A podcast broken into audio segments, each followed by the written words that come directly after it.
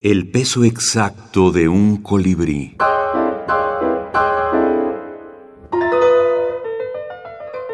Javier Tomeo.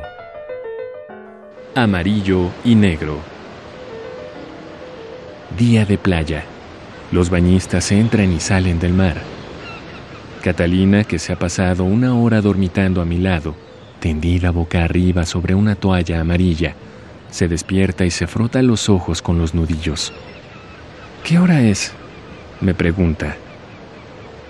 Le digo que es la misma hora de ayer a estas horas y le recuerdo que no me gusta que se tienda sobre la toalla amarilla los mismos días que se pone el bañador negro.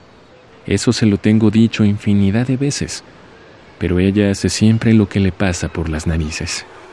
Las razones de la prohibición son obvias. El amarillo y el negro son los dos colores preferidos del diablo.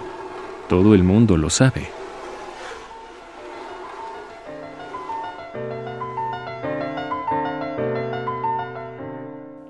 Javier Tomeo, El fin de los dinosaurios. Páginas de espuma, 2014.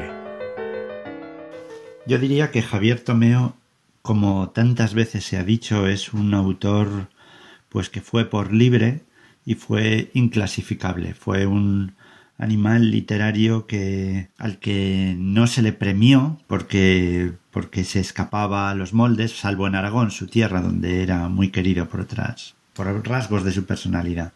Y él mismo, de algún modo, también se hace a sí mismo inclasificable en cuanto que los géneros que los que hizo tampoco los hizo de una manera consciente o premeditada. Es decir, cuando a veces se le, se le clasifica como un autor del microrelato o del relato, él tampoco practicaba esos géneros con una idea de estoy haciendo microrelatos o formo parte de esta tradición. Y lo mismo con el teatro. Al teatro llegó un poco de chiripa o de suerte.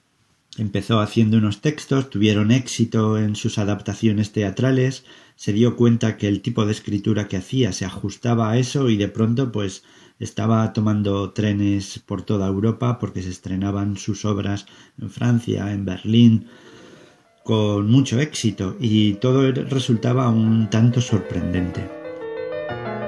Ismael Grasa, autor español.